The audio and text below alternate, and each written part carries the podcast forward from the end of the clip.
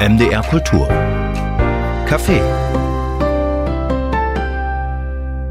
Das MDR Kultur Café mit Wladimir Balzer und mit dem Schriftsteller Lukas Rietschel. Jahrgang 94, bekannt geworden mit Büchern wie Mit der Faust in die Welt schlagen, wird gerade verfilmt, oder aber dem Roman Raumfahrer oder auch dem Stück, dem Theaterstück Widerstand. Ein Autor, der sich viel um ostdeutsche Verwerfungen kümmert, der die Brüche beschreibt, die bis heute die Gesellschaft im Osten der Republik betreffen. Ich erreiche ihn aber nicht in Görlitz, wo er eigentlich lebt, oder sonst wo in Europa, sondern in Los Angeles. Er ist dort nämlich Stipendiat der Künstlervilla Aurora. Uns trennt ein Zeitunterschied von neun Stunden. Uns verbindet eine Internetleitung. Dort ist es jetzt also neun Stunden früher. Guten Morgen. Lukas Rietschel nach Los Angeles. Ja, guten Morgen. Nach Deutschland, das wollte ich immer schon mal sagen. Ich fühle mich wie so ein Korrespondent jetzt bei Ihnen hier. Über wirklich tausende von Kilometern entfernt. Äh, sind Sie gut angekommen in der Villa Aurora? Ja, fantastisch. Aber das ähm, ist gar nicht so schwer, weil das Team hier macht denn das sehr leicht. Ähm, die sind sehr engagiert und hinterher, dass wir uns hier sehr wohlfühlen. Ich bin ja nicht alleine hier, wir mit ganz vielen anderen tollen Künstlern und Künstlerinnen hier in der Villa.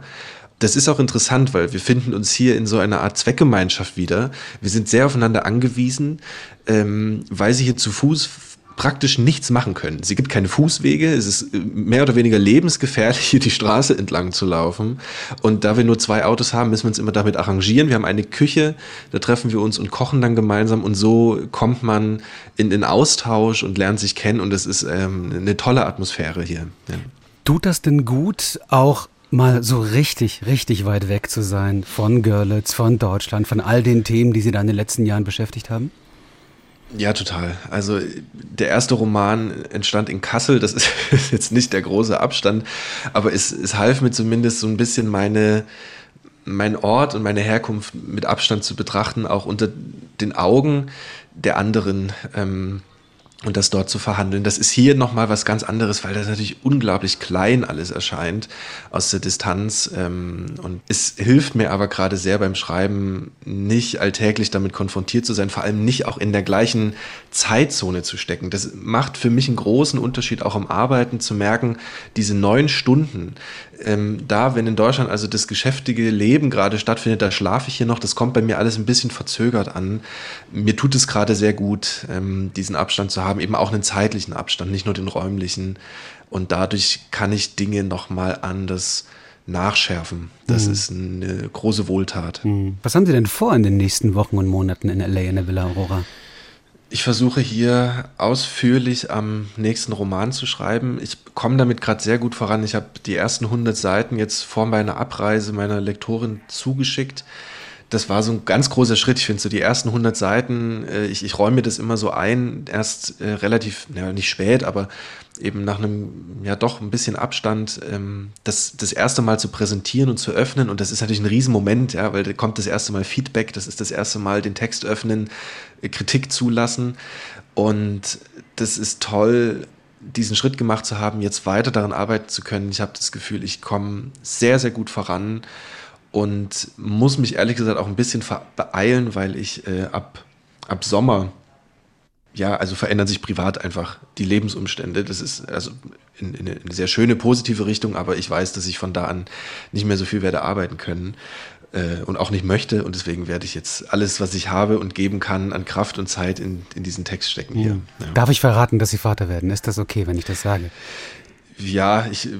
Ich lasse es nur einmal beim fallen. Privatleben. Ja, ja, ja ich versuche mein Privatleben echt für mich Grund. zu behalten, aber ja. es ist ein toller Grund, es ist schön und äh, ja, bis dahin wollen Sie wieder in Görlitz sein. Ja. Bis, ja, auf jeden Fall, natürlich, mhm. natürlich. Ich habe auch die, die, den Zeitraum hier verkürzt, äh, deswegen ähm, das möchte ich sonst anders auch gar nicht. Mhm. Und äh, genau, es ist eine große Umstellung. Ich werde etwas an meinem bisherigen Arbeitsleben verändern müssen und ich möchte das gerne auch. Und ich glaube, und davon gehe ich mal fest aus, es wird wenig Zeit bleiben zum Schreiben erstmal, deswegen wird es hier eine sehr intensive Zeit zum Arbeiten. Das glaube ich. Äh, die nächsten Wochen werden genutzt werden müssen äh, geradezu und das können ja. Sie ja auch dann auch völlig frei dort in der, in der Villa Aurora. Inwieweit können Sie denn verraten, woran Sie da gerade schreiben? Äh, Geben Sie uns das Maximum. ich versuche Ihnen das Maximum zu geben. Ich, ich, sage Ihnen, ich sage Ihnen, dass die, die Orte sich nicht groß verändern. Das ist aber keine Überraschung und es wird äh, eine Familiengeschichte. Ich versuche aber groß in der Gegenwart diesmal aufzubauen und es wird, ähm, es wird etwas mehr perspektivisches. Das heißt, ich wechsle eigentlich mit jedem Kapitel mehr oder weniger die Figur, den Charakter, die Perspektive. Das ist für mich sehr herausfordernd, das macht aber gerade unglaublich viel Spaß und ich glaube auch, dass das deswegen äh, ein größerer Anlauf ist hier. Ich werde dafür mehr Zeit brauchen, nicht nur wegen der persönlichen, sich verändernden Umstände, sondern weil dieser Text gerade sehr viel Zeit braucht, um erstmal sich aufzurollen und ähm, das ist schön. Also ich glaube, das wird hoffentlich nicht bei 200, 300 Seiten bleiben. Ein größeres Romanwerk, was wir da erwarten dürfen. Sie waren ich ja sonst, zumindest. Sie waren ja, ja, sonst nicht immer der, Sie hatten ja keine Handgelängen, sondern Sie haben sich ja schon begrenzt so auf 200, 300 Seiten und diesmal wird es mehr. Diesmal wird es mehr. Das ist mhm. auch mein, mein Anspruch, mir ein bisschen mehr Zeit zu nehmen äh, für die Figuren und für die Geschichte, die ich erzählen möchte. Die braucht auch diese Zeit. Ähm, die Raumfahrer sind relativ kurz geraten. Der erste Roman waren, das waren ja dann doch 350 Seiten ungefähr, ich habe es nicht ganz vor Augen. Das ist schon auch ein bisschen Arbeit, die da reinfließt. Das, das darf man nicht unterschätzen. Das braucht auch seine Zeit. Aber ähm, damals, ich weiß gar nicht, brauchte das drei, ungefähr drei, vier Jahre, bis so ein Text stand. Ich denke, fünf, sechs werden es jetzt werden. Ich habe das auch meiner Verlegerin schon angekündigt, dass ich bitte mehr Zeit brauche. Wir sind gespannt, was da kommen wird. Und das Schreiben, der zweite Teil des Schreibens jetzt also in LA. Und da sind wir nochmal bei dem Abstand zu Ihrem mhm. Kernthema, nämlich zu den Verwerfungen Ostdeutschlands in der Nachwendezeit oder in der weiteren Nachwendezeit, wenn man so will. Also Sie mhm. setzen ja meistens so in den 2000ern oder 2010ern an mit ihren, ja. mit ihren Geschichten und haben Sie das Bedürfnis, das weiterzuerzählen bis ins Heute? Ich meine, die Themen um Ostdeutschland. Die Debatten, die bleiben uns ja erhalten. Das haben wir in den letzten äh, Tagen ja auch schon wieder stimmt, erlebt, ja. ne? als es um Matthias Döpfner ging, den Springer-Chef, äh, wo mhm. eben dann so äh, ja eigentlich ja, private Messages da offenbar in die Öffentlichkeit gekommen sind, von denen wir nicht wissen, ob sie alle so stimmen, aber die zumindest ja. auch erstmal nicht widersprochen worden sind, ähm, wo sehr scharf auf den Osten auch geschossen wird, wo es äh, mhm. recht harte Begrifflichkeiten gibt. Also dieses Thema bleibt auch im Jahr 2023 weiter erhalten? Ich bin zumindest örtlich geblieben, ja. Ähm, und das lässt sich gar nicht so vermeiden, weil alles, was ich kenne und wo ich herkomme, nun mal aus dieser Ecke kommt, da äh, in der Lausitz und im, im östlichen Sachsen. Aber ich merke, dass in dem Moment, wo ich mich jetzt versuche, mehr mit der Gegenwart zu beschäftigen, der Osten, ich sage mal, alles das, was die DDR noch ähm, explizit betrifft, dadurch immer weiter wegrutscht. Das ist völlig normal aber ich kann gewisse Personen und deren Geschichte nicht erzählen, ohne natürlich das immer auch mal wieder zu thematisieren, auch um diese unmittelbaren Nachwendejahre aufzugreifen. Das wird aber weniger. Also ich habe das Gefühl, dass das ähm, diese Intensität, die ich in den letzten Jahren hatte, gerade auch mit den Raumfahrern, wo ich ja wirklich ganz klar in der DDR auch geschrieben habe über die DDR, ähm, und meine Figuren dorthin gesetzt habe, das, das verschiebt sich gerade. Und wenn Sie die ostdeutsche Perspektive aus einer kalifornischen Perspektive jetzt, also diesen zweiten Teil Ihres Schreibens an Ihrem neuen Roman sehen, hilft das auch, die Probleme, die wir in Deutschland haben, zu, zu relativieren, es nochmal anders zu sehen, ihnen vielleicht nochmal eine andere Perspektive zu geben aus diesen dann doch recht ja, verfahrenen Debatten, die wir ja, wie gesagt, bis ins Jahr 2023 offenbar haben? Was ich sehen kann, ist, dass, dass mich diese jetzige Atomausstiegsdiskussion wieder unglaublich ermüdet. Also diese sich immer wiederholenden, fast schon zyklisch wiederholenden Diskussionen, die, die, die haben mich in Deutschland schon genervt und das habe ich Gefühl, die nerven mich hier noch viel mehr.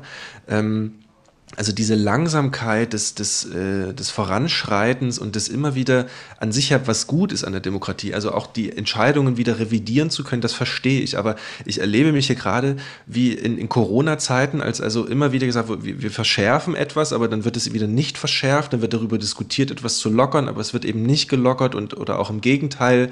Und das gleiche jetzt wieder mit diesem, mit diesem Atomausstieg, das ist. Ähm, es ist unglaublich lähmend und das ist es auch hier in der Distanz. Aber das, was ankommt, nervt mich sehr teilweise. Mhm. Haben Sie das Gefühl, dass man da sich immer weiter, weiter im Kreis dreht, auch bei den, bei den Ost-West-Debatten, um mal ganz kurz dabei zu bleiben, was Sie ja in den letzten Jahren so stark, ja. so stark beschäftigt hat, wenn es um Ostidentität auch der Nachwendegeneration äh, geht, wenn es um politische Verhältnisse im Osten geht, um nochmal auf diese Debatte um Matthias Döpfner, den Springer-Chef, äh, ja. zurückzukommen, der da offenbar sowas geschrieben hat wie, meine Mutter hat mich immer vor den Ossis gewarnt, von Kaiser Wilhelm zu Hitler zu Honecker, ohne zwischendurch US ja. Re-Education genossen zu haben. Da sind wir bei der US Re-Education, da sind wir mhm. bei ihrer äh, momentanen Wahlheimat. Das führt in direkter ja. Linie zur AfD. Oder meine Mutter hat es schon immer gesagt, die Ossis werden nie Demokraten. Vielleicht sollte man aus ja. der ehemaligen DDR eine Agrar- und Produktionszone mit Einheitslohn machen. Das sind ja äh, ich sag mal jetzt mal, das Niveau dieser Debatte, glaube ich, äh, steht ja. für sich. Ja, gut, dass seine Mutter nicht, nicht diese Leitungsposition übernommen hat, muss man sagen. Aber jedenfalls äh, fällt das ja offenbar auf einen fruchtbaren Diskussionsboden. Es wird ja nicht einfach ja. durchgewunken nach dem Motto, das ist kein Niveau, auf dem wir uns bewegen können, sondern ganz im Gegenteil. Da gibt es Forderungen aus der Politik sogar, dass jemand wie Döpfner abgelöst werden sollte. Das, äh, da mischen, mischen sich ja wirklich auch viele gewichtige Stimmen äh, mit ein. Ermüdet Sie das langsam oder sagen sagen Sie, ja, es ist immer noch nötig, diese Debatten zu führen? Also ich, ich bin so ein bisschen erschrocken darüber, ähm, weil ich das interessant finde, dass wir gerade mit Dirk Oschmann ja ein, ein, ein Bestseller-Sachbuch ähm, dem Leipziger im, im äh, Literaturprofessor haben, ja. genau, dem mhm. Literaturprofessor mit dem Titel Der Osten eine, eine Erfindung des Westens. Und ich habe das gelesen und ich dachte, also das kann doch alles eigentlich gar nicht mehr sein. Für mich ist das auf eine Art eine sehr antiquierte Debatte, weil ich aber mich über Jahre mit diesem Thema beschäftige, wie wird der Osten sozusagen reproduziert, wie, wie produziert er sich auch selbst und was hat sich da eigentlich verändert. Und natürlich, wenn ich, wenn ich mich so umschaue, dann sehe ich ganz viele Menschen meines Alters, die sich dafür stark machen, die sich da engagieren. Und da kann so eine These von Dirk Oschmann erstmal nur antiquiert wirken, dachte ich. Und jetzt kommt also Döpfner um die Ecke und ähm, ich vermute, dass das, was er da äußert, und ich habe das immer auch mal wieder gehört bei Lesungen im Westen, dieses, ja, die Ossis, die können das einfach nicht, die schaffen das nicht, die sind dazu unfähig. Das ist da und ich habe es, glaube ich, einfach lange ausgeblendet das ist nicht das, was ich wahrnehme. Ich habe das Gefühl, es ist eine antiquierte Diskussion, die völlig der Grundlage entbehrt. Jetzt ist sie im Spiegel Bestseller, Sachbuch, glaube ich, Nummer eins, zumindest in den letzten Wochen gewesen. Also es gibt da Interesse auf jeden Fall. Vielleicht aber auch, um eher herauszufinden, was ist da der Hype, warum ist der Mann so wütend. Das kann ich nicht einschätzen, was da manchmal zu den Buchkäufen führt. Aber ähm, in dem Moment kommt jetzt also ein, es ist, äh, ein, ein Herr Döpfner um die Ecke und, und, und postuliert es und auf einmal wird mir klar, ah, okay, offenbar sind wir doch nicht so weit, wie ich immer dachte. Offenbar ist es doch nicht äh, so progressiv divers in seiner mit sich Auseinandersetzung des Ostens, dass also da im Westen das immer noch ankommt, als die kriegen es nicht hin, die schaffen es nicht, 30 Jahre nach der Wiedervereinigung, was läuft denn da eigentlich schief? Und ich glaube, man muss es so ein bisschen in den Kontext setzen. 2019 sind ja diese Sprachnachrichten oder diese Textnachrichten entstanden. Also ich vermute mal rund um den großen Kontext Landtagswahl in Sachsen und die AfD hat da ja sehr gut abgeschnitten. Und wenn man sich jetzt nur diese Balkendiagramme anschaut, natürlich kann man daran verzweifeln. Das tue ich auch. Also ich möchte nicht meine privaten Nachrichten lesen, die ich in diesem Kontext an Freunde geschrieben habe. Die können auch mal sehr äh, wütend sein, oder? Die können auch sehr wütend sein und ja. auch sehr resigniert sein.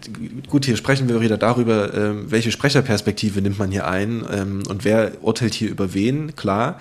Aber äh, offenbar kommt all dieses Klein-Klein, all diese Bemühungen, all dieses Bestreben eine, ähm, einer ja, funktionierenden Zivilgesellschaft, die sich auch im, im letzten kleinen Kaff organisiert und dort Bürgerinitiativen gründet und Vereine. Offenbar kommt das im Westen nicht an. Und ähm, mir ist es tatsächlich hin und wieder mal auch bei Lesungen begegnet, dieses, ne, was, was läuft denn da eigentlich schief bei euch da drüben? Was, was kriegt ihr denn da eigentlich nicht hin? Ja, und da frage ich mich dann schon, okay, Offenbar war mein Blick all die Jahre, die letzten zumindest, sehr nach innen gerichtet und hat dort den Fortschritt gesehen, aber scheinbar kommt davon nicht viel an in dem Westen. Das ist natürlich auch sehr pauschal und auch ein Herr Döpfner, in, in welchen Kreisen er immer verkehrt, hat jetzt wahrscheinlich nicht Zugang zu den, zu den Jüngeren der Gesellschaft oder den, den Progressiveren, das weiß ich nicht, aber ich glaube, dass es natürlich auch nochmal eine Generationenfrage ist, wer hier von wem etwas mitbekommt und wer auch diese Trennung in Ost und West immer noch aufmacht. Ähm, mhm. Dennoch äh, erlebe ich diese Diskussion als, als sehr erdend für mich, denn vielleicht, wie gesagt, war ich da an manchen Stellen weiter, als ich selber dachte. Vielleicht habe ich meinen Osten ja fortschrittlicher gesehen, als er im Westen wahrgenommen wird. Das weiß ich nicht. Er ist fortschrittlich auf jeden Fall. Wo denn ähm, genau? was ist denn eigentlich, was ist eigentlich Ihr Osten, Lukas Ritschel? Äh, mein Osten ist ein sehr pragmatischer Osten. Ja, mein Osten ist, ähm, das sind all diese kleinen Initiativen, die sich gründen. Das kann man künstlerisch sehen. Also sie haben so ein Festival da in, in Bitterfeld-Wolfen. Äh, das nennt sich auch Osten, ja. Sie haben, wenn ich so sehe, wie so ein Martin Maleschka in, in, in Eisenhüttenstadt, der, der sich ähm, mit baubezogener Kunst äh, sehr auseinandersetzt und da versucht, die Architektur der DDR wieder rauszuholen. Sie haben jetzt diese, diese Wiederentdeckung von Brigitte Reimann. Ähm, wir haben auch in Görlitz ein großartiges Festival. Und das, also das, das zieht sich, künstlerisch zieht sich das durch. Also eine Art auch der Selbstbeschäftigung, eines über sich selbst nachdenken. Was war das, diese DDR? Was war das in den letzten 30 Jahren Wiedervereinigung? Was sagt uns das über Demokratie, über Neoliberalismus? Das ist, das ist höchst interessant und spannend. Und ich sehe eben das auch auf einer demokratischen Ebene, all diese kleinen Initiativen, den kleinen sind sie tatsächlich, wenn wir uns anschauen, ne, wie, wie sind die, äh, wie sind die Beitrittszahlen äh, unter die, die Mitgliedszahlen in Parteien, wie ist es in den Kirchen, in den Gewerkschaften. Da sind sehr viel prozentual gesehen weniger Menschen, die aber sehr viel mehr oder gleiche Arbeit stemmen. Und das ist, das ist beachtlich.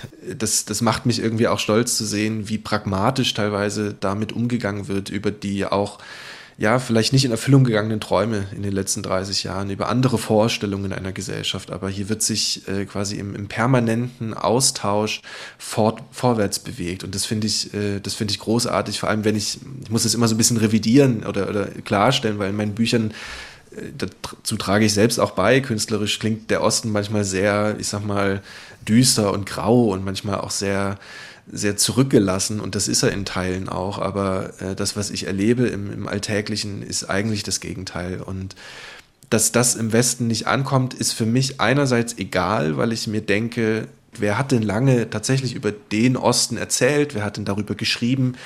Da verändert sich etwas ähm, und die Selbstbeschäftigung ist wichtig, um sich dann eben auch gegenüber ja, dem Westen auch anders positionieren zu können. Und dann andererseits ist es mir eben auch nicht egal, weil ich ja möchte, dass das ankommt, dass das gesehen wird, dass diese Bemühung auch äh, Früchte trägt. Wir, das wird nicht für den Westen gemacht, das ist mir völlig klar, aber ähm, manchmal ist es eben ärgerlich zu sehen, dass all diese Bemühungen eben nicht ankommen. Hm. Ja, nicht ankommen in ähm, der, wo genau? In der Medienöffentlichkeit, in der Wahrnehmung würden Sie sich da auch. Äh, manchmal auch in der Zivilgesellschaft. Mhm. Ja, also manch, manchmal auch da und vielleicht ist es da auch eine Generationfrage, das kann ich nicht beurteilen. Darauf wollte ich gerade hinaus, ja. Gerade, ja, es ist eine ja, Generationsfrage. ältere Menschen, mhm. Wahrscheinlich. Also die kommen und sagen dann eben auch, Mensch, was, was ist denn da passiert oder was passiert denn da? Warum kriegt ihr das denn nicht hin? Also so dieser, Warum dieser kriegt Blick ihr von, das nicht hin? Ja, das sind auch so, richtig, so Gruppenzuweisungen. Richtig, mhm. also die absolute Gruppenzuweisung und eben auch an einem, an einem Weststandard orientiert. Also etwas hinzukriegen, ihr kriegt es nicht hin, heißt ja, schaut mal, das ist das Niveau, das ihr erreichen solltet. Dass das Niveau auch im Westen schwankt, das ist nochmal eine ganz andere Nummer, aber ich, ich sitze da auch hilflos bei, bei, diesen Abenden und weiß nicht, was ich da sagen soll. Ich sage, es ist doch alles da. Und waren Sie denn mal da? Haben Sie das mal angeschaut? Oder welches Bild haben Sie denn vom Osten? Und dieses permanente Revidieren und daran arbeiten, das ist, ähm, das ist auch mühsam. Ja, ich, ich, ich merke das auch selber, weil ich, ich je nach Kontext äh, den Osten einmal verteidige und ihn manchmal, mich manchmal darüber beschwere. Das ist völlig klar. Und ich finde mich da in einem manchmal auch sehr schizophrenen äh, Zustand wieder. Und ich, mir wäre es manchmal auch lieb, mich nicht immer über den Osten auseinandersetzen zu müssen. Aber das gehört zu meiner Geschichte, zu der Geschichte meiner Eltern und eben zu dem Ort, an dem ich lebe. Es wäre, also ich müsste es schon aktiv ignorieren, um, um dem aus dem Weg zu mhm. gehen. Ja. Weil Sie sind Jahrgang 94, Lukas Rätschel, im schönen Reckelwitz äh, im Osten Sachsens geboren als Sohn eines äh, Fliesenlegers und einer, einer Krankenschwester, sind dann äh, in Kamenz groß geworden, leben jetzt in Görlitz, haben Erfahrungen mit einem Studium in Kassel, sind jetzt gerade in Los Angeles in der Villa, in der Villa Aurora, aber bleiben eben auch mit Jahrgang 94 irgendwie noch jemand mit einer starken ostdeutschen Identität. Und das scheint ja auch etwas zu sein, was eben die Nachwendegeneration sehr stark prägt und vielleicht sogar von Generation zu Generation weitergegeben wird. Ich weiß es nicht. Gibt es so etwas wie gesagt, wir sind im Jahr 2023. Es ist so lange her, dass die Mauer gefallen Total, ist. Sie ja. haben die DDR nicht erlebt. Viele ihrer Freunde vermutlich auch nicht die, die DDR nicht, nicht erlebt. Aber sie ja. scheint irgendwie weiterzuleben auf eine gewisse Art und Weise, das, historisch gesehen. Ja. Das weiß ich immer gar nicht. Ich glaube nicht, dass meine Auseinandersetzung mit der DDR direkt zu tun hatte, sondern mit dem, was danach passiert ist. Also sozusagen die Erfahrungen einer einer jungen Demokratie, also wie auch demokratische Beteiligungsprozesse vielleicht ähm, nicht, also gemessen an dem Weststandard, umgesetzt werden, ähm, wie, wie wir auch ja nach wie vor mit einer Deindustrialisierung konfrontiert sind, mit einer konstanten Veränderung eigentlich der, ja, der, der weltwirtschaftlichen Lage und wie resilient äh, reagiert eigentlich so eine Gesellschaft darauf, die erst so eine, also die so eine große Wandlung vollzogen hat. Das ist, was mich wirklich interessiert und was in meinen Texten immer wieder vorkommt. Die DDR ist da insofern wichtig, als sie also das davor markiert. Diese Erfahrungen machen sie kontinuierlich weiterhin. Also sie ähm, diese Entmündigungsprozesse der 90er bis in die 2000er Jahre hinein, die natürlich hallen die auch in einer jetzt späteren Generation nach mir auch noch wieder. Das ist, das ist gar nicht zu, zu vermeiden, denn so wie unsere Städte aussehen, wie unsere Arbeit heute aussieht, das hat eben etwas damit zu tun, was sich da verändert hat.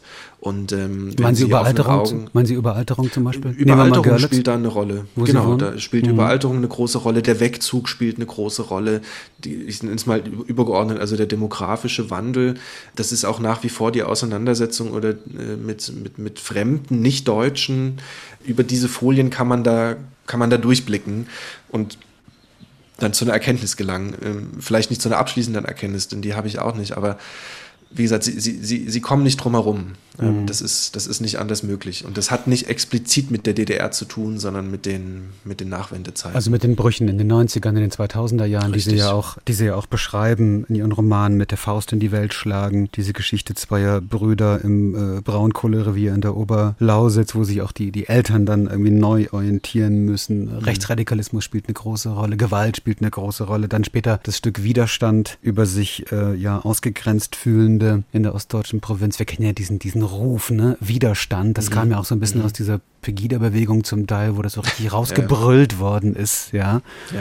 Wie so eine Grundhaltung, ähm, auch eine, ja, eine immense Skepsis gegenüber diesem demokratischen Staat Bundesrepublik richtig, und dann ja der Roman Raumfahrer, wo es wiederum auch interessanterweise um Georg Baselitz geht, äh, der da eine gewisse Rolle spielt äh, mit seiner Ostvergangenheit, der dann noch vor dem Mauerbau in, in den Westen gegangen ist und ähm, aber eben auch um, um Entwurzelung. Das ist ja, yeah, was mir da yeah. total wichtig war. Also und vor allem Entwurzelung nicht als etwas zu zeigen, das äh, wiederum jetzt nur in der Nachwendezeit passiert ist, sondern das auch eine historische Komponente hat, wenn wir uns also anschauen, die Nachkriegsgeneration und all die Vertriebenen und Geflüchteten. Also eine sozusagen sehr fragile äh, Gesellschaft, die sich hier über all die Jahre im Osten immer wieder versucht hat, naja, aufzurichten. Und, äh, und die ist fragil geblieben über diese über 30 Jahre. Das glaube ich total, mhm. ja. Die ist weiterhin fragil und die ist weiterhin auch unsicher in, in, in mhm. gewissen Punkten. Ähm, und, äh, und das zu beobachten ist, äh, ist für mich sehr aufschlussreich äh, und ja, nährt ein bisschen meine, meine Literatur. Vielleicht komme ich auch irgendwann dahin zu erkennen, gut, ich, ich nehme das nicht mehr wahr. Ähm, ich äh, ich, ich äh, spüre das nicht mehr, dass, dass das unsicher ist, dass hier gewackelt wird, dass hier etwas erodieren könnte. Dann schreibe ich vielleicht auch irgendwann nicht mehr. Das kann passieren. Aber gerade durch ähm, jetzt wieder den Ukraine-Krieg und auch durch das, was wir vorher in der Pandemie wahrgenommen haben, also diese, diese Abwendung vom Staat, dieses leichte sich abgrenzen und die, die Überhöhung des Individuums teilweise, das ist etwas, was, ähm, was mich hier schon sehr interessiert hat und was, glaube ich, nochmal meine, meine Lupe nochmal, ich habe sie nochmal neu rausgeholt. Das ist ja auch eine sehr interessante, weil Sie gerade äh, den Ukraine-Krieg ansprechen und auch, ich sage mal, die unterschiedlichen Haltungen, die es ja oft gibt im Osten und im Westen der Republik, was ja. so die Solidarität mit der Ukraine, auch die militärische Solidarität mit der Ukraine angeht, das Verhältnis zu Russland, mhm. das Verhältnis zu Putin, das haben wir ja erlebt bei diversen Aktionen, Sarah Wagenknecht zum Beispiel, ne, die haben wir vor ein paar Wochen ja. gesehen, äh, wie sie dort diese Unterschriftenliste recht erfolgreich gerade auch im Osten der Republik ja. platzieren konnte. Jetzt sehen wir die AfD, die ja gerade auch in Sachsen sehr stark ist, auch in Görlitz sehr stark ist, die sich jetzt ja, zum Beispiel dort ja. als eine Partei nach außen verkaufen möchte, die für Frieden steht, die jetzt auch diese äh, Möglichkeit der, der MiG-Flugzeuge, die sozusagen von Deutschland aus Polen dort genehmigt worden sind, dass die nach, in die Ukraine geliefert werden können, dass das heftig kritisiert wurde. Also da scheint sich so eine ganz eigene politische Haltung auch zu diesem Thema entwickelt zu haben im Osten. Wie erklären Sie sich das zum Beispiel? Kann man daran etwas ablesen? Naja, ich, ich, ich komme immer wieder auf die Formel ähm, des, des erstmal grundsätzlichen Dagegenseins. Ich hatte vor einer Weile das, äh, das Privileg, mit Uwe Tellkamp in der, in der Frauenkirche zu sprechen und, und ich habe ihn gefragt, ob das etwas Grundsätzliches ist, dieses, dieses Dagegensein, das also alles, was von, ich, ich sag mal, von, von oben kommt, also das, ob das also die Diskussion um den Klimawandel sind, ob das äh, die, die Hilfe für die Ukraine ist, ob das ähm, glaube, jetzt fliegt wieder ein Hubschrauber vorbei. Das macht nichts. Das, macht nichts. Das ist, ist die Wirklichkeit in der Villa Aurora in Los Angeles, gar ja, kein Problem. Es ist passiert immer wieder, dass äh, sehr reiche Menschen hier in diesen, in diesen Villengegenden vom Flughafen mit dem Hubschrauber abgeholt werden und dann hier rüberfliegen, um den Stau auf dem Highway zu umgehen. äh, also so, so, so, weit sind wir hier schon. Ähm, mal sehen, wann das in Deutschland ankommt. Das hat immer ein bisschen Verzögerung. Jedenfalls äh, habe ich ihn das gefragt, ob das etwas Grundsätzliches ist. Und ich habe nicht viel rausgekriegt an diesem Abend aus ihm, aber das war für mich sehr erhellend, dass er also sagte, ja, das ist etwas Grundsätzliches. Ja? Also wenn Sie, wenn Sie einmal sozusagen wie eine Art staatliche Doktrin vor sich hatten, die Sie, die Sie hinterfragen konnten und bei der Sie erkannt haben, dass eigentlich alles falsch ist, was sie sagt, dann bleibt dieses Verständnis oftmals da. Und ich, ich erkenne dieses grundsätzlich Widerständige in fast allen politischen Debatten. Es ist völlig egal, was sozusagen, ähm, was da gesagt wird staatlich. Und dann können Sie auch in die Vergangenheit schauen. Das war, das hatten wir auch schon bei der, bei der sogenannten Griechenland-Krise, ja, also bei der Euro-Rettungspolitik. Da, das war ein riesen Aufschrei. Dieses Warum müssen wir, ausgerechnet wir, solidarisch sein mit den, mit den Pleite-Griechen, ja? Also, die da irgendwie gefühlt mit 40 in Rente gehen und wo, die also keine ordentliche Verwaltung haben und Bürokratie schon mal gar nicht, ja. Also das, das, das zieht sich durch alle unsere Diskussionen seit der Wiedervereinigung, also selbst in den noch frühen 2010er Jahren bis heute, daran hat sich also offenbar auch nichts geändert, dass erstmal alles, was von staatlicher Seite vorgeschlagen wird, was auch gehandelt wird, auch eine, eine Solidarität, eine vielleicht auch verpflichtende Solidarität, dass die in Frage gestellt wird. Und das ist etwas, das ermüdet mich dann tatsächlich, wenn wir da nochmal das aufgreifen. Denn dieses am, am Seitenrand stehen und alles ablehnen und alles scheiße finden, das ist eine Haltung, mit der kann ich nichts anfangen. Das ist für mich so bequem im, im, im Weltbild, ähm, dass ich, da, da werde ich wirklich wütend. Also das ist etwas, also da, da würde ich am liebsten, da klappe ich dann, da mache ich den Laptop zu, da gehe ich weg, da, da, da, also da muss ich aufpassen, dass ich nicht die Fassung verliere. Das, also das kann mich zu tiefster Verzweiflung führen. Ist das die alte Skepsis gegenüber dem Staat als Institution? Und das hängt damit zusammen, dass sie eigentlich stehen geblieben sind. Das sind also Menschen, wir können das in Zittau ganz gut beobachten, da gibt es also auch sehr hartnäckig organisierte, standhafte ähm, sogenannte Montagsdemonstrationen und die, die verstehen offenbar nicht, dass sich die Gesellschaft verändert hat. Es ist nicht der Staat, sie sind immer gegen den Staat gewesen, es ist die Gesellschaft, die sich abgewendet hat. Das ist eine Sprecherposition, die dann oftmals dafür äh, äh, verwendet wird und missbraucht wird, um zu sagen, ja, der Staat ist ja unterdrückend und der macht euch klein und der sorgt durch seine Angst, Angstmaschinerie, wir haben das ja bei der Corona-Pandemie gesehen, der sorgt dafür, dass das Volk eben nicht aufbegehrt, dass es eben nicht auf die Straße geht. Ähm, und nur so passt es dann am Ende ins Narrativ. Und das ist, ähm, das ist das, was ich sehr oft wahrnehme. Aber kann ja die jüngere Generation auch Menschen, die noch jünger sind als sie, also die jetzt vielleicht Anfang 20 sind, ja, aber trotzdem eben auch Eltern haben, die die DDR noch erlebt haben, die den Osten vielleicht noch sehr viel stärker bewusst in sich haben, wenn man so will, kann die ja. etwas tun, jetzt auch jenseits von Leipzig, Jena und Dresden, sondern vielleicht an kleineren Orten eben äh, so ein ja. bisschen, die am Rande sind, also Görlitz, Zittau, alles wunder wunderbare Städte, gar nicht zu sagen, aber die ja, natürlich trotzdem am Rande der Republik sind.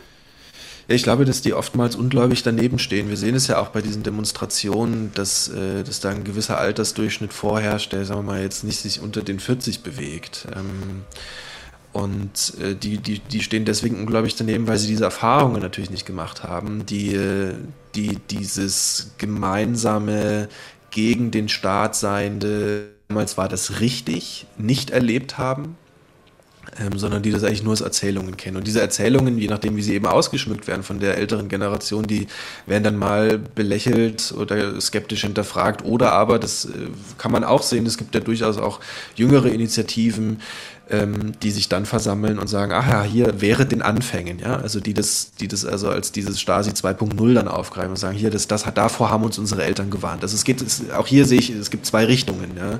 Gleichzeitig, und das ist, glaube ich, ja auch wieder so ein Faktor, der reinkommt, wenn wir uns dann anschauen, wo gehen junge Menschen hin und dass sie eben diese Orte dann auch verlassen im Osten, dass sie dann eher in die Großstädte gehen, immerhin im Osten, aber eben auch weiterhin in den Westen. Also, dass sie dass sie eben dann vielleicht auch nicht da sind äh, bei den Diskussionen, dass sie nicht immer dagegen halten können und die dann auch berechtigt sein, ich habe da keine Lust, ich will da nicht mehr zurück, ich will nicht in so ein Klima, gerade in Zittau, ähm, wenn ich das nochmal aufgreife, ähm, die da also jeden Montag die, gefühlt die gesamte Innenstadt äh, ja, in Alarmbereitschaft besetzen, weil sie diesen Ring ablaufen. Ne? Also Zittau hat ja diese besondere Architektur, das ist also eine, eine Stadtstraße einmal um die Innenstadt kreist und wenn man da entlangläuft, kann man eigentlich die komplette Innenstadt lahmlegen. Das ist natürlich ein Klima, in dem wollen manche einfach nicht mehr leben und die wenden sich dann ab. Das ist dann wie so die, die Abstimmung mit den Füßen. Ähm, auch das kennt man so ein bisschen aus den 90ern. Ähm, das findet nach wie vor statt, auch wenn sich die Wanderungsbewegungen mittlerweile verändert haben. Ja, aber ich höre das noch sehr oft, dieses, nee, ich, ich, ich will da nicht zurück, ich möchte mich nicht damit auseinandersetzen wollen, ich möchte, ich möchte meine Ruhe haben vor diesen Diskussionen und diesem permanenten Dagegensein. Ich, äh, ich habe da volles Verständnis dafür das MDR Kulturcafé mit dem Schriftsteller Lukas Rietschel, ein Mann, der ja in Görlitz lebt, dort auch schreibt, aber im Moment erreichen wir ihn in Los Angeles in der Künstlervilla Aurora, wo er gerade ein Stipendium hat und an seinem neuen Roman schreibt. Wir haben es schon gehört, mehrere Stunden Zeitverschiebung trennen uns eine Internetverbindung verbindet uns miteinander. Und Lukas Rätschel, Sie haben ja schon sehr viel Erfolg gehabt mit, ich sag mal im weitesten Sinne, drei Veröffentlichungen, zwei Romanen, ein Theaterstück mit der Faust in die Welt schlagen, das Stück Widerstand und der Roman Raumfahrer. Jetzt schreiben Sie an Ihrem neuen Roman, sind jetzt schon auch ein paar Jahre in diesem deutschen Literaturbetrieb ja. unterwegs mit all seinen Gesetzmäßigkeiten. Das ist Fühlen mir auch aufgefallen letztes ja. Jahr. Woran haben Sie es gemerkt? Oh, ich bin jetzt wirklich richtig Teil dieses Literaturbetriebs. Mir ist es also aufgefallen bei den, äh, bei den großen Aktenordnern über meine Steuererklärung, die sich jetzt mittlerweile so angesammelt haben. Also das, äh, der Einstieg in Literaturbetrieb hatte ja auch einen Einstieg in die Selbstständigkeit mit sich gebracht.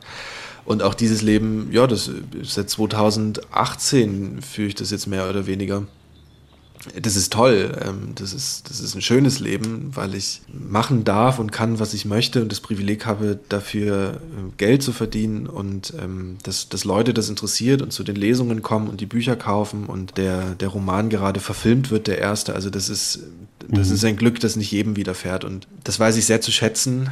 Und manchmal frage ich mich auch, also das sind dann so diese, diese Angstmomente, hört es auch auf irgendwann? Also hört es so plötzlich auf, wie es gekommen ist? ich selbst bin, ich hadere sehr mit meiner Arbeit. Ich, ich lese das und dann denke ich mir, Leute, also warum fällt euch denn nicht auf, dass das gar nicht so gut ist? Ja? Also dieses, das sind so wie so ein Hochstapler und dann wenn man einmal, wenn ich das einmal denke, dann ist natürlich der Schritt hin zum, naja, irgendwann fällt jemand auf und dann, dann liest es gar niemand mehr. Das ist dann nicht so weit entfernt. Ähm, Diese Urangst kriegt man nicht weg? Ich glaube nicht. Und gleichzeitig sitze ich dann manchmal jetzt am, am, am Computer und schreibe den neuen Text und mach den, dann blätter ich mal so durch, durch so alte Sachen durch, dann denke ich mir auch, ey, das war aber schon gut.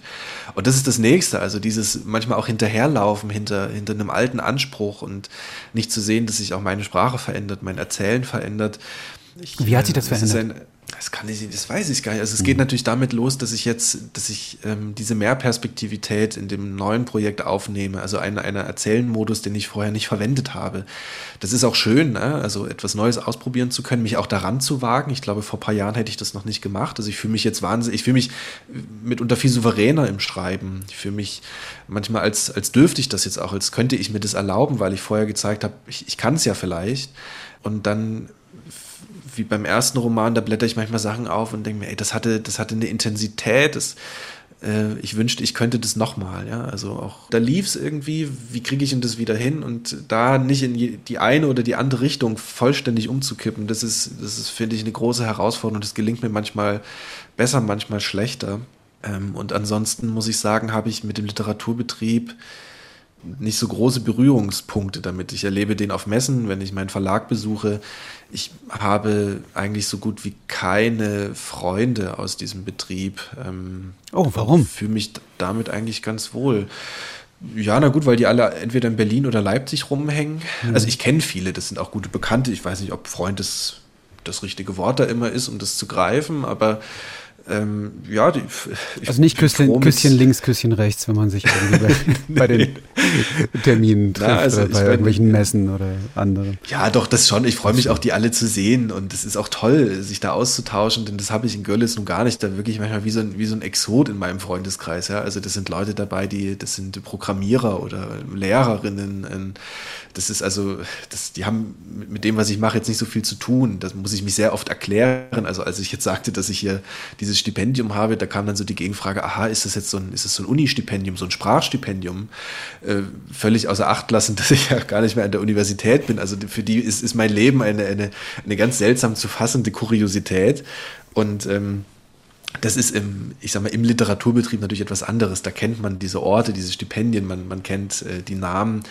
Aber dazu verkommt es eben dann auch sehr schnell. Also es ist, äh, es ist viel auch ein, ein Erzählen über den Betrieb und über Abläufe und ich höre so ein bisschen aus Ihren Worten, Sie empfinden den Literaturbetrieb durchaus relativ selbstreferenziell. Äh, ja, absolut. Ja. Also völlig. Mhm. Also, also auch, äh, ich, ich komme nochmal auf Uwe Telkamp zu sprechen. Ja, ich habe also ähm, das, als ich, als ich in Deutschland und als, als das an der Ankündigung war, waren natürlich ganz viele ähm, aus diesem Betrieb, die meinen, ai, ai, ai, und muss das sein? Und andere, die auch wieder sagten, das ist ja ganz toll. Und dann habe ich also hier diesen darüber erzählt in der Villa und diesen Namen kannte aber niemand das ist, das ist nicht deren Umfeld, ja. Wenn, wenn die mir Namen erzählen von irgendwelchen tollen Regisseuren oder von irgendwelchen tollen Künstlerinnen, dann sagt mir das auch nicht immer etwas. Also wir, wir bewegen uns natürlich auch sehr in unseren Kreisen. Das sind auch sehr kleine Kreise. Und das hat natürlich auch etwas Selbstreferenzielles und da, da dreht sich sehr viel um die eigene Achse.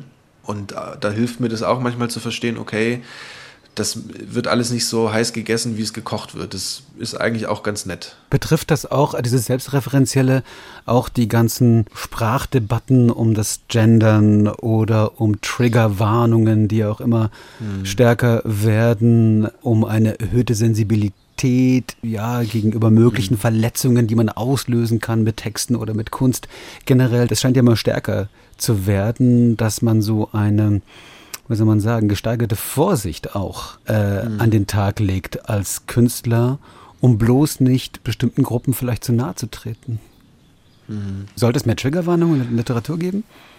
Jetzt machen Sie natürlich ein ganz großes bestimmte Thema Begriffe, auf, äh, bestimmte Begriffe, die bestimmten Figuren in den Mund gelegt werden, die aber eigentlich nicht mehr okay sind?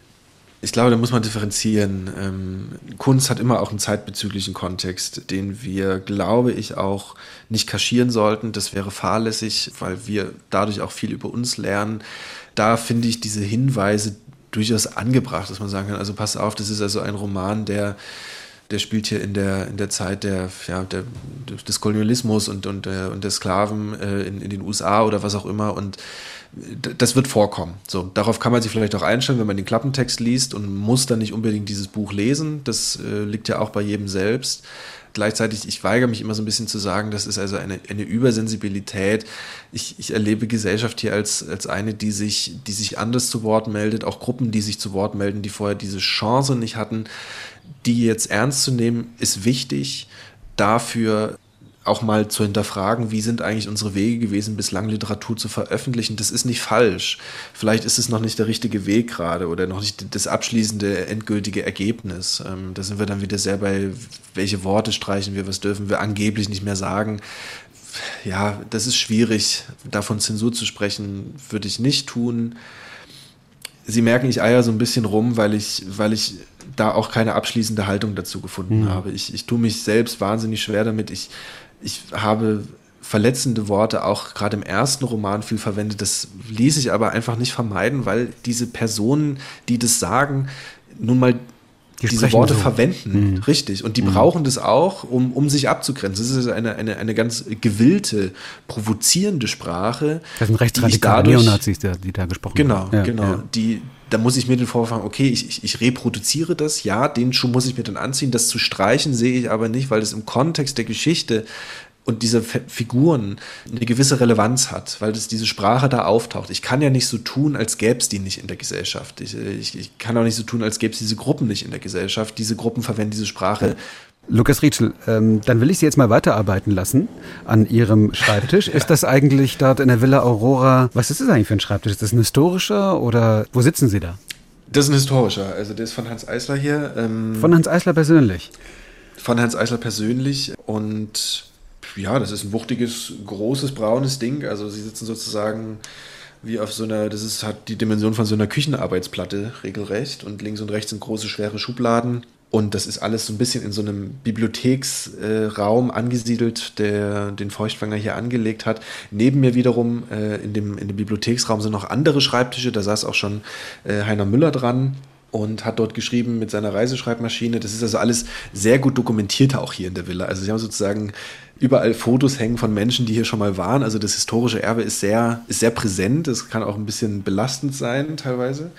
Äh, auch wenn Sie sehen, dass so Bertolt Brecht unten auf der Bank saß, wo ich auch vom Haus hin und wieder mal eine Zigarette rauche. Äh, Zigarette, nicht Zigarre in dem Fall, ne? Wie, wie ja, genau, nicht Zigarre ja. in dem ja. Fall. Da, da möchte ich mich abgrenzen zu ihm. Wenigstens ähm, auf dem sonst, Gebiet, ja. wenigstens da.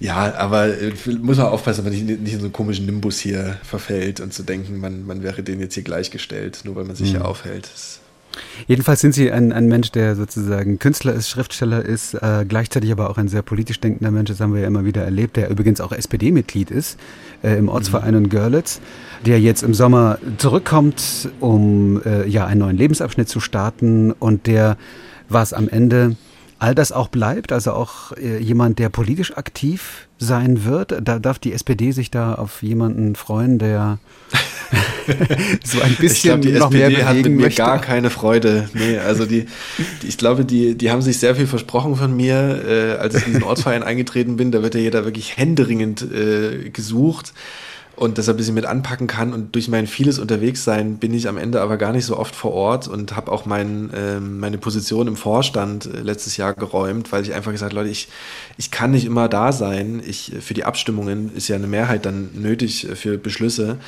Das tut mir wahnsinnig leid. Also ich, äh, ich habe manchmal das Gefühl, ich lasse die sehr im Stich ähm, und, und bin jetzt auch, sagen wir so, inhaltlich jetzt nicht immer immer der freundlichste gegenüber SPD-Positionen, gerade auch jetzt in der, in der, was, was die Regierung betrifft. Ähm, und glaube, dass die sich wünschten, ich würde weniger äh, durch die Gegend reisen und mehr Plakate mit aufhängen. Das, äh, das, das höre ich hin und wieder passieren. mal raus.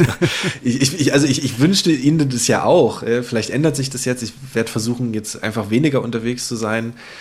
Ähm, aber ich, ja, äh, es ist schwierig. Ähm, und gleichzeitig, ja, ich habe einfach ein schlechtes Gewissen. Wir sind so wenig Leute und es wäre wichtig, dass ich damit richtig anpacke bin aber leider viel zu selten mit dabei. Das tut mir sehr leid. Und Sie sind Stelle. verdammt weit weg im Moment und können auch, glaube ich, keinen Auslandsorts, kein Auslandsortsverein Los Angeles äh, der SPD Görlitz gründen. Ich weiß nicht, ob das überhaupt möglich wäre. Das wäre interessant herauszufinden. Ja. So, in den nächsten Wochen wird also Lukas Rietschel, der Schriftsteller, der bekannt geworden ist äh, mit Büchern wie Mit der Faust in die Welt schlagen oder dem Stück Widerstand, dem Roman Raumfahrer. In den nächsten Wochen wird er in der Künstlervilla Aurora als Stipendiat sein, weiterschreiben an seinem neuen Roman, auf den wir uns freuen dürfen und Ende April April dann in der ARD-Mediathek übrigens auch eine ausführliche Fernsehdokumentation über Lukas Rietschel, sein äh, Leben, sein Schreiben und auch sein politisches Verständnis. Ich danke Ihnen sehr für Ihre Zeit. Vielen Dank. Ja, danke Ihnen. Dankeschön. Das war das MDR Kulturcafé mit Lukas Rietschel und Wladimir Balzer. Noch mehr Gespräche gibt's in der ARD Audiothek. Jetzt kostenlos im App Store.